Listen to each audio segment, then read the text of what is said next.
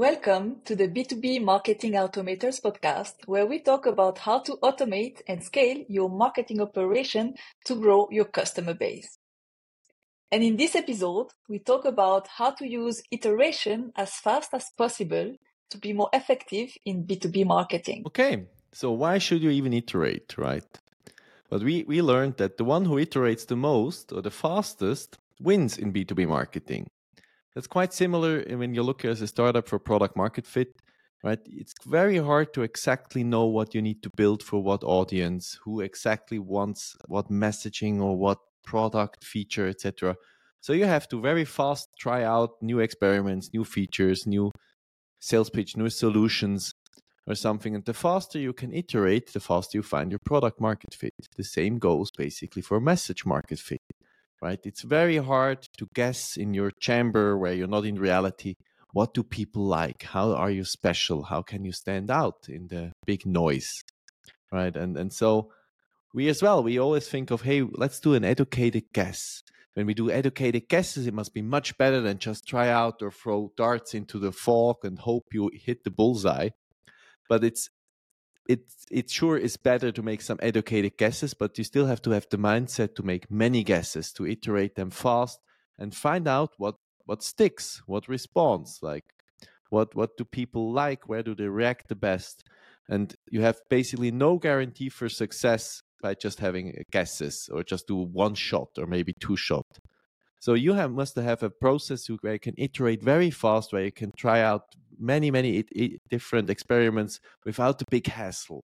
If you need to involve developers, if it takes 15 people to agree on different experiments, you will never do it.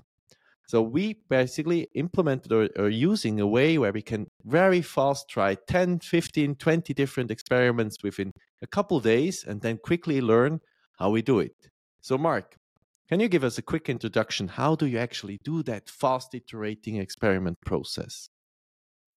Hey, yeah. Um, maybe if you're watching this on YouTube, you see this skateboard, the skateboard behind me. Um, I got it from my best friends uh, for my wedding, and um, they forced me to to try something and uh, to do a trick in the half pipe. Um, so uh, when we were younger, we we tried these things many, many, many times, and I think what is my message here is like this trying and uh, iterating that's the learning part. So for me it was always very important uh, when i was skateboarding with my friends we tried new things and we were like these young teenagers jumping around but we always needed to change a little bit of something to understand like okay does it work like this? Do i plan the trick correctly or is it just something which um, i did 500 times and it never never worked? So maybe something's wrong so i think this is the tricky part like learning from the iteration how we do it um, first i want to find the right hooks i want to find the right storyline i want to find pain points which and this is important is for my audience so i can never test things which are not uh, for my audience. So never ask your mom or someone else who is not really your audience. So that's that's I think something we see most often that the audience is not right. So maybe it's the the marketing person in the company which does some uh, testing for sales relevant topics, which is not a fit. So what we do, we try to A B test, or let's say A B C D E F test different messages or headlines, openers, even call to actions. And then we take the winners. So we take the ones which work really well and extend it.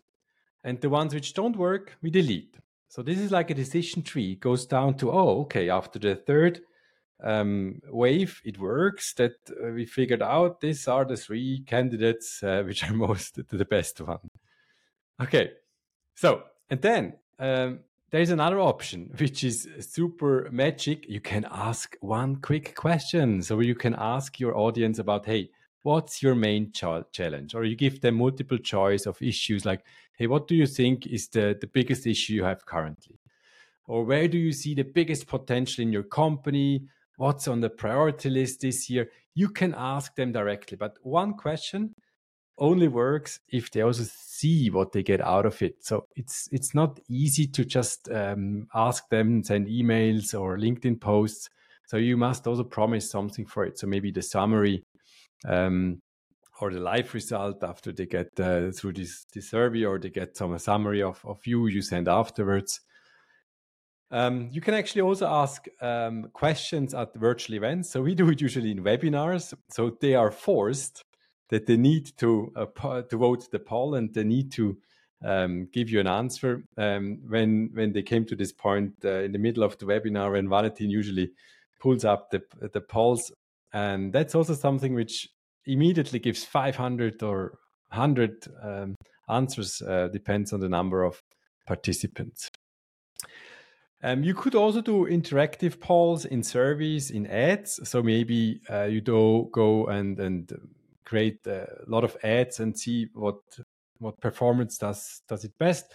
We some uh, or we actually once we we spent about twenty thousand Swiss francs a month for doing this test, and in the end, it was somehow difficult to find out like okay, which is the message which really resonates because no message resonated. So I think this is also a, a, tricky part for its own. But I think what the main message is is like if you got the message fit, if you if you came down this decision tree, if you ask the question, you had you have some data um, as a basis for decision, and then your automation engine gets started. It takes up speed, it gets faster, and then you solve the problems of just saying something which no one really cares. What I get from uh, what you said, which was super interesting, is like it's important to break down big decisions um, and not to break down also the period of um, testing something not testing for two months but like adopting this mindset of testing taking two days or a week to test a few options and learn fast from it because what we see now with generative ai is that it's so easy to create a LinkedIn post, to, to create a, a blog article. And so mm, there are many more. So it, every company gets louder.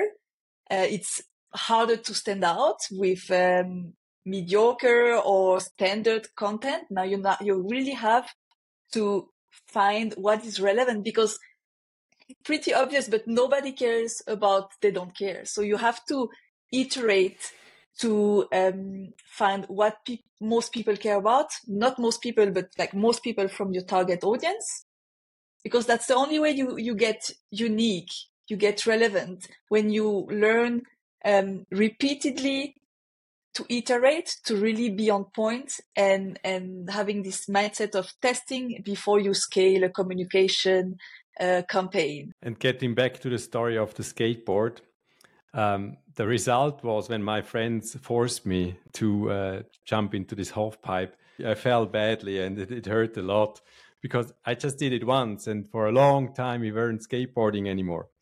And this is what I think is important to understand. It takes time, so it need it takes time to learn. It's not that you immediately can test like one email and then it works. It usually takes three or four emails. You have to ask the same question again until you get also the response and someone is understanding okay oh, now is the right time and they can answer i love i love it great example yeah you need to get into the habit of um, of testing iterating changing your mindset and if you know maybe you need to to change your system your platform maybe you need to change your people to achieve this iteration and mindset um, state in your company. That's it for today. Thank you for listening and we'll talk to you next week.